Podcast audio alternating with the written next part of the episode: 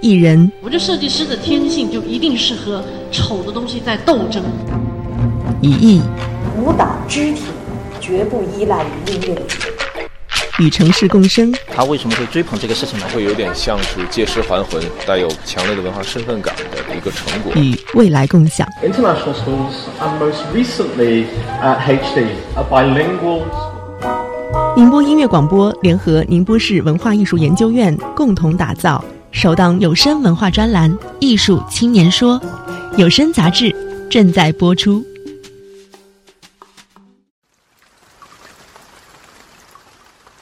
四季如春是爱情，旧雨的酸味冒着烟。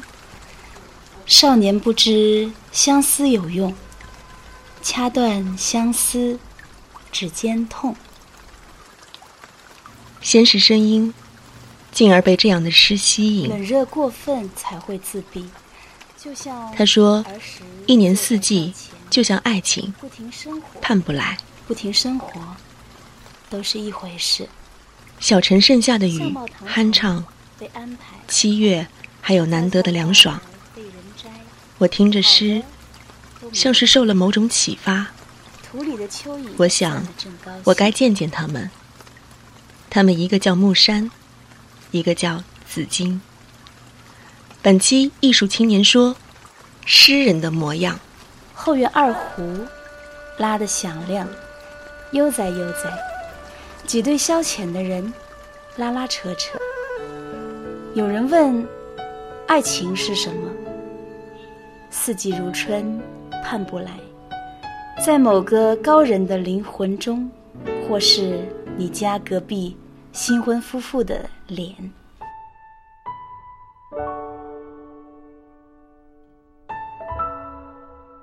有人说，他们长了诗人的眉目。他们就把这句话写进了诗集，成为了一行小字，朴素，单纯。你就拍了你这个封面的这句话，就他们天生长了诗人的眉目，这是别人对你们的形容，还是你们自己的认知？话是我们总结的，但是这个意思是周围的人表达，有表达过。是的，说哎呀。你们长得就挺像诗人的，然后我们俩就自己算是自嘲吧，嗯，说那么多诗人，就是看起来都不像诗人，就是真的，你觉得他反差很大，就咱俩长得还挺像诗人，是的，长得还算凑合。他们当时在说这句话的时候，你觉得是一种赞扬，还是说你这诗人就感觉好像说不切实际的，或者是说浪漫幻想的那种？都有，都有，都有的。因为做这个事情到底是有意义还是没意义呢？我们也说不清楚，因为世界。本来就没有对，没有错，没有黑，没有白，那只要你喜欢就好了。不喜欢也无所谓。他们一个叫木山，一个叫紫金，一个身在冰城哈尔滨，一个长在舟山的海岛。也许是因为天生长得像诗人，他们就胸怀了一桩关于诗的心事。他们的名字叫人想起“美人如诗，草木如织”的《诗经》意境。咏叹歌谣，都有灵有性。第一感觉吧，啊，这个姑娘长得好仙啊！对，很孤高。看到她在台上唱歌，嗯，她和别人不一样。这样的一个女歌手，不要被我的外表所对对对，我也是被她的外表所欺骗了。因为我欺骗了太多的人，所以我决定不骗她。你首先要问她说：“哎，你你这种个性是什么星座哦？你十二个都猜遍了，可能才会猜到最后那个垫底的是她的那个星座。她和她的本身的星座太不像了。什么星座的？射手座。看起来我好像更像火一点，她更像水一点。那实质上啊，还是比较互相补充。例如，假如我们沟通。工作的时候，我是喜欢随便拿个纸头来，然后必须找一支铅笔来。今天我们要做什么事情，一二三，手写出来，然后拍照给他。我觉得特别舒服，我喜欢写字。他是个电子迷，看不出来，又看不出来，完全看不出。木山紫金这个称号是怎么来的？也非常有意思。呃，跟他相识之后，其实我在朋友圈里面一直都在关注他。我发现，哎，这个女孩子。好有灵气啊！她会写诗，我就很关注她，但是我不会主动的去跟他打声招呼，say hello 啊，我就点开他的头像，把他所有的朋友圈都给看了。我好变态，对不对？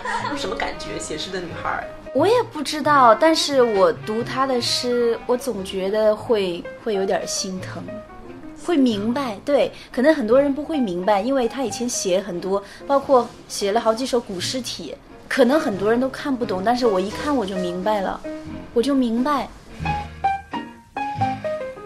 当时因为他姓李，我姓岑，正好他写的是陈思墨嘛。然后我有一天突然用这个做了首藏头的短诗，做好之后正好我写了个可能是李什么什么什么，然后陈什么什么什么，然后乐阳怎么怎么样，思墨怎么怎么样，对对。然后发给他，上面是木，下面是子，然后呃是山和金。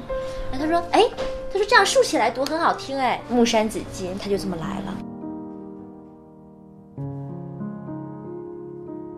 诗有了名字，便有了来处。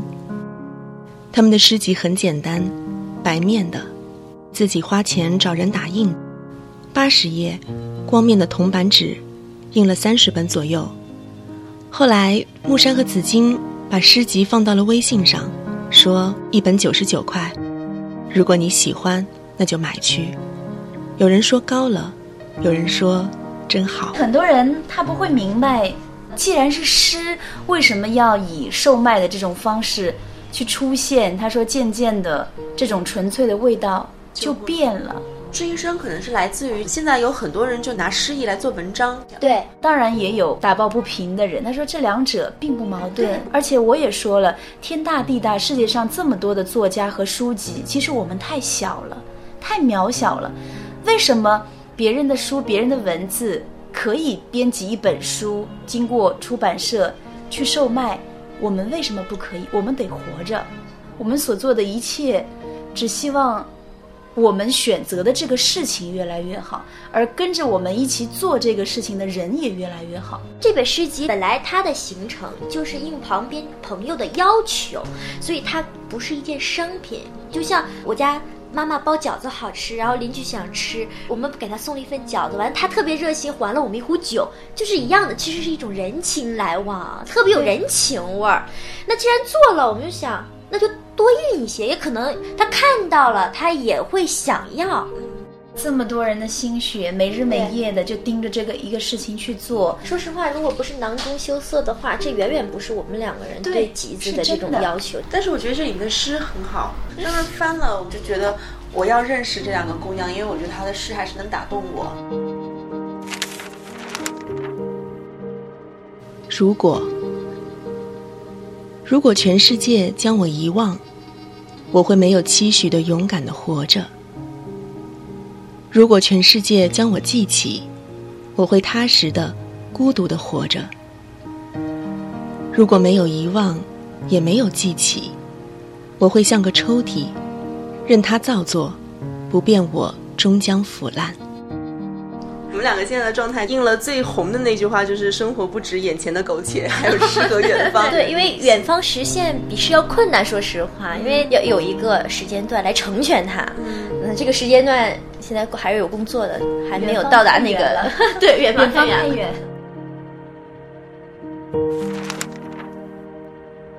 我难过了一个星期的梦，大伙儿鳞次栉比的成长，高的。瘦的，矮的，胖的，我怎么会说你是家乡的穷兵？溜完最后一颗子弹，走了。喜欢在旧相片上画鬼脸，你变得不成样子。那双初夏的蚊子死在了你的脸上，那个你死在了我的心上。你娶了妻。留下长长二十载入我的梦里，梦里，芦苇飘着哭泣。我大概是在一二年开始写诗的，呃，那个时候就是比较随性，有感就就写一首，嗯，然后慢慢是遇到他之后，其实我写的时候是比你晚多了，那会儿还在北岸，每天。没事情干，我就开始写，其实就是无聊导致的写诗。工作之余，木山和紫金会把他们的诗放进一个叫“木山紫金”的公众微信号里，写诗便成为了一种日常。风和日丽，饮酒落花，那是诗；生无可恋，无聊至极，那也是诗。两个姑娘脾气相投，彼此喜欢。我觉得木山的性格像火，要爽朗跳跃一些，而紫金。所有人都觉得它静得像水，柔韧而美好，眼里干净。我想是写诗成全了他们，也成为了他们。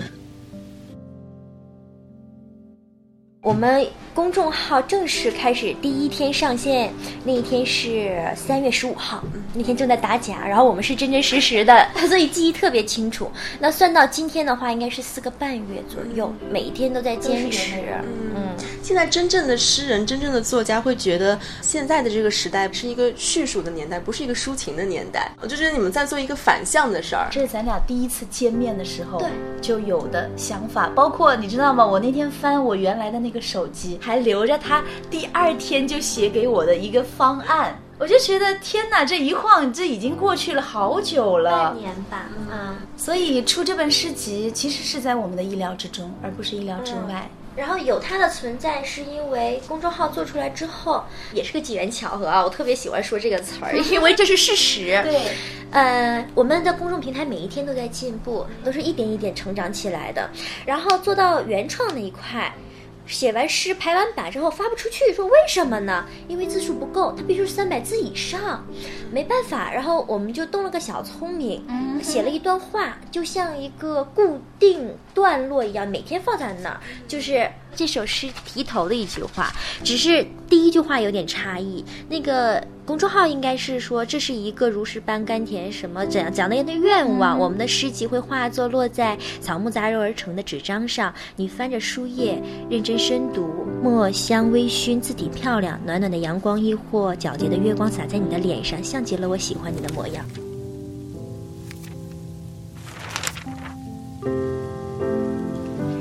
相爱就要分别，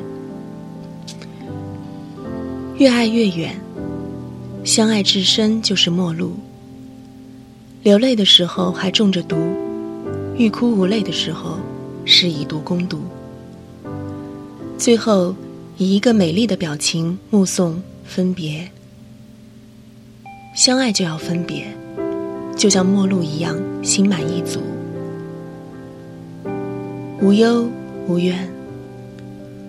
倘若还有小剂量的残留，给自己一个自作自受的白粥。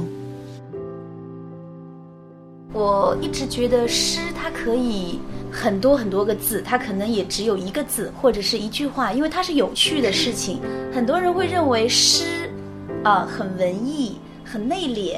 怎么说的很安静，但是我们俩不是这么认为的。我们俩会觉得诗它本身它承载的东西太多，它是喜怒哀乐，它是我们生活的所有的一切点点滴滴，它一定不是乏味的，一定不是乏味的。所以我们在在写的时候，一定会有会有难过的时候，会有高兴的时候，会没有情绪的时候，会有灰色，会有红色，会有白色，各种颜色。其实诗就是生命，就是世界，就是就是世界。嗯，它有它的喜怒哀乐，然后它有它的波涛汹涌，不是说明月清风就是诗。这就是我们把生活也活糙了。原来的人呢，他就是这么精致的，所以那些用字啊，就是表现了他原来的生活状态，但它就是美的，太考究了。而且你越写会有一种感觉，其实。诗已经灭亡了。如果我们一定要把现在的一些东西拿出来和原来古人写的那种诗去比较的话，它已经没落了。对，我已经看不到诗了，没法比较，太太差了。说的地气，现在人写的东西太差，我们现在都活成了豪放派。哎，所以就现在人比较悲哀了。你说已经活得这么豪放派了，真的扔在荒漠孤沙的这种地方，然后又没有生存能力，所以就是一个悖论。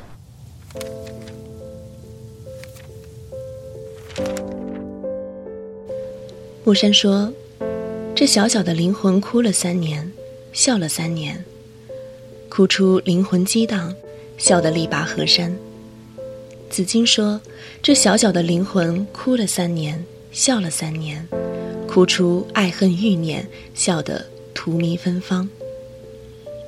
木山说：“这大大的妄念收了三年，放了三年，收出婆娑世界，放得乾坤一致。”紫金说：“这大大的妄念收了三年，放了三年，收出三千轮回，放得一世孤茫。”很高兴认识你，这疑疑狂狂跟了三年，丢了三年，跟出清冷孤高，丢得。一梦逍遥，这疑疑狂狂跟了三年，丢了三年，跟出心间烈火，丢的酣畅淋漓。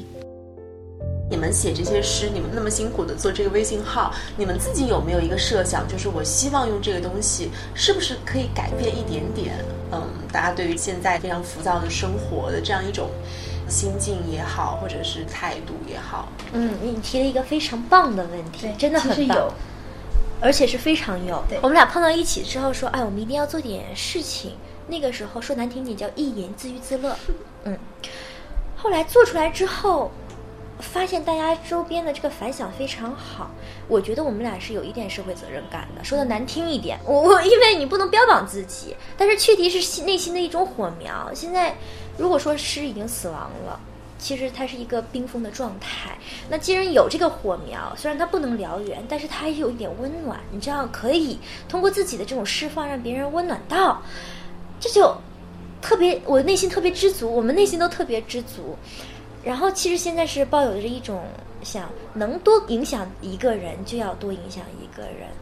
呃，确确实实，他们看到了，也温暖到了，然后就。其实我觉得你们两个人本身的职业就有这样的一个特性。你的专业是广播电视编导，如果你是干我们这一行的话，他会自然的会有一种。责任感对，希望去呼唤一些东西，是呼唤的啊。思诺也是，你是一个歌者，对，歌者对这个时代他是敏感的，一定是很柔软，嗯，感受很深，很深这一方面。因为有的时候每天都在唱歌，呃，会每天都在看不同的人，其实真的是这样。所以到最后，我发现我唱什么重要吗？我唱自己喜欢的歌也不重要，关键是底下这些人真的会有人听你唱歌。他会感受到，所以咱俩的感受是一样的。我觉得首先，咱们得自己把自己感动到，自己把自己说的、写的汗毛都竖起来，别人才会有这样的感受。哪怕是三分的感知，它也是一种感知就够了。夏季，我把自己丢在了这个夏天，这个伴着秋雨的夏天。风很凉，雨很凉。我安睡在这此时，愿来生不要发芽。我对四季感知特别深刻，为什么呢？因为我是北方人嘛，我是哈尔滨人。哈尔滨这个城市就是一年四季分明。来到宁波，没有春天和秋天了，对。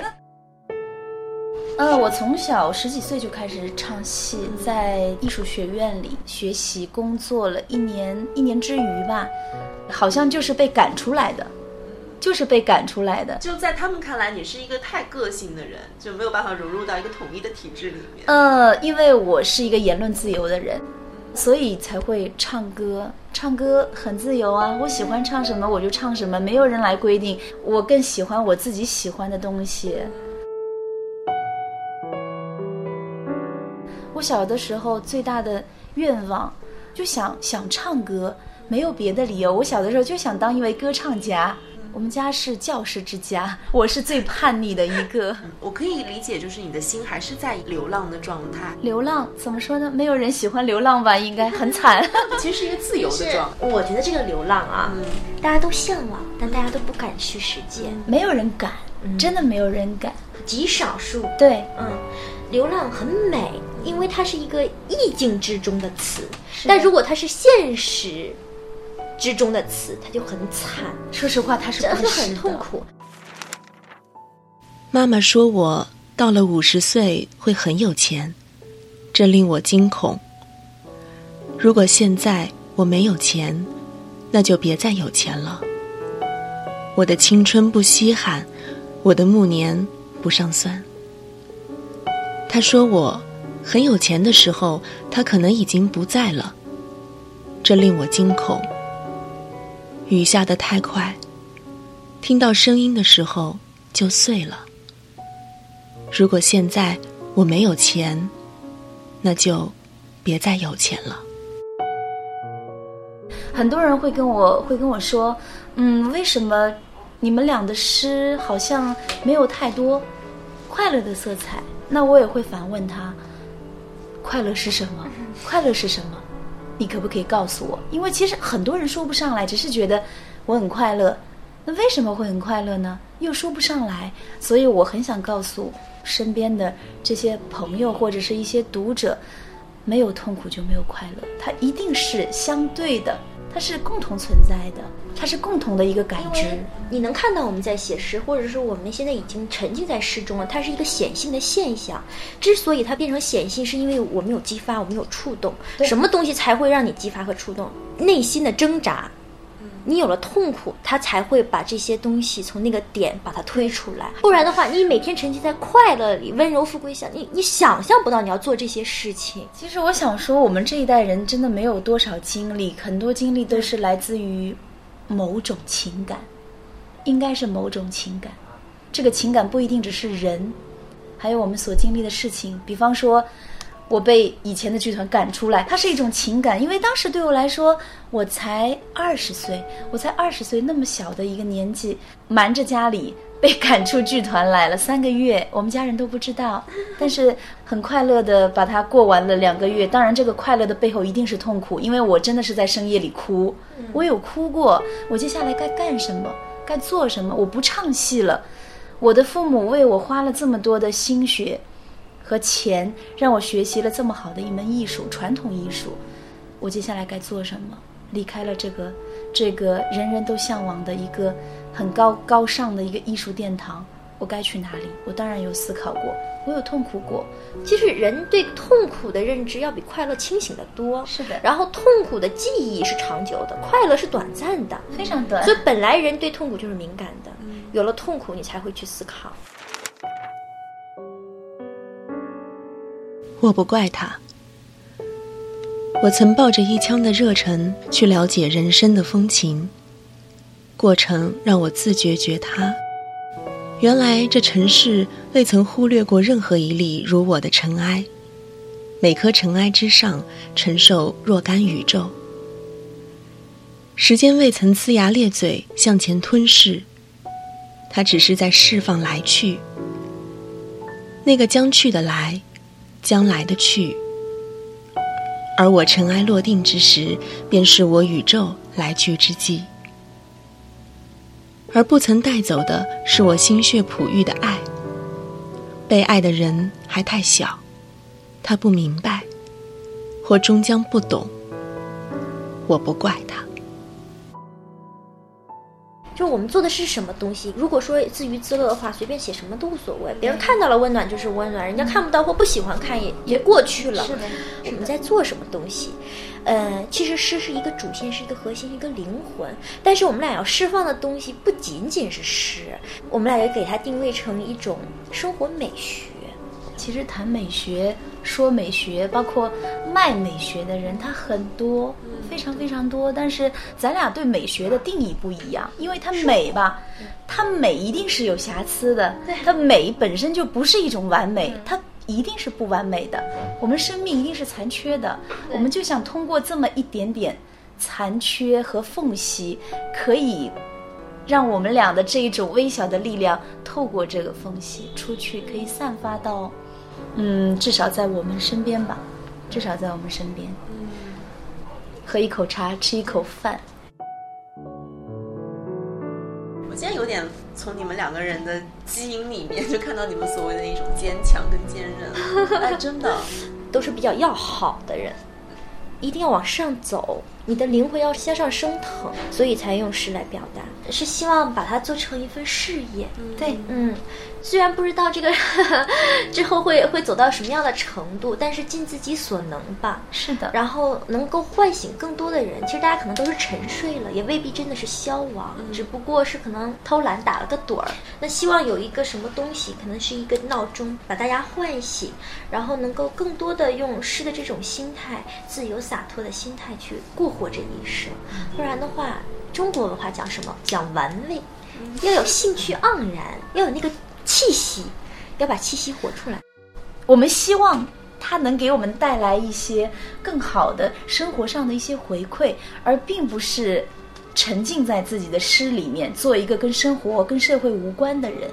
我们希望它跟社会有关。对，所以我们点点滴滴东西都会拿来写，情绪是一方面，包括桌子。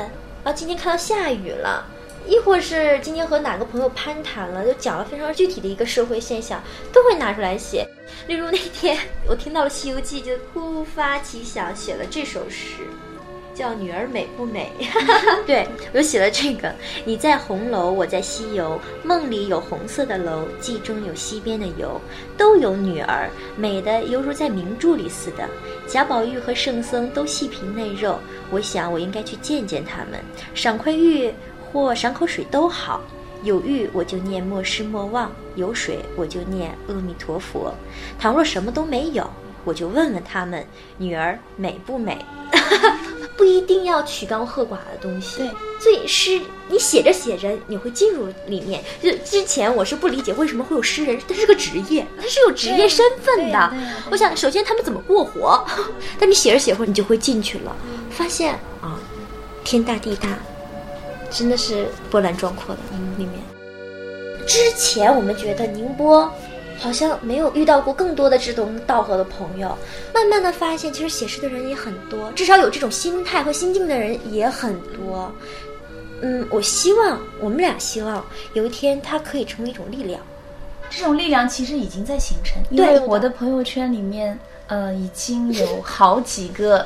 不管是姑娘还是年轻的小伙子，他们都会用这种诗歌的形式来表达，来表达了。就像你说的，恢复他对这个世界万物的一种触觉。对，因为诗是敏感的东西。现在我们都在迟钝，我们科技在发展，科技可以提升整个的生活品质，但是它不能带来内心的快乐。嗯，快乐不是量化的，不是。数字化的，现在我们都是一切的东西都数字化了，然后都在谈数据，但快乐这个东西怎么谈数据呢？现在活的都不敏感了，只是活聪明了，退化了人。与生俱来的一种能力，手也不灵活了，脚也不灵活了，哪儿都不灵，嗅觉也不好了，对，脑子也不好使了，就是就是这样。人其实，在退化自己，所以写诗真的是一件有趣的事情，一点都不乏味，因为他的情绪太多太多了。正能量，我说臣妾也能量？就是我们很欢乐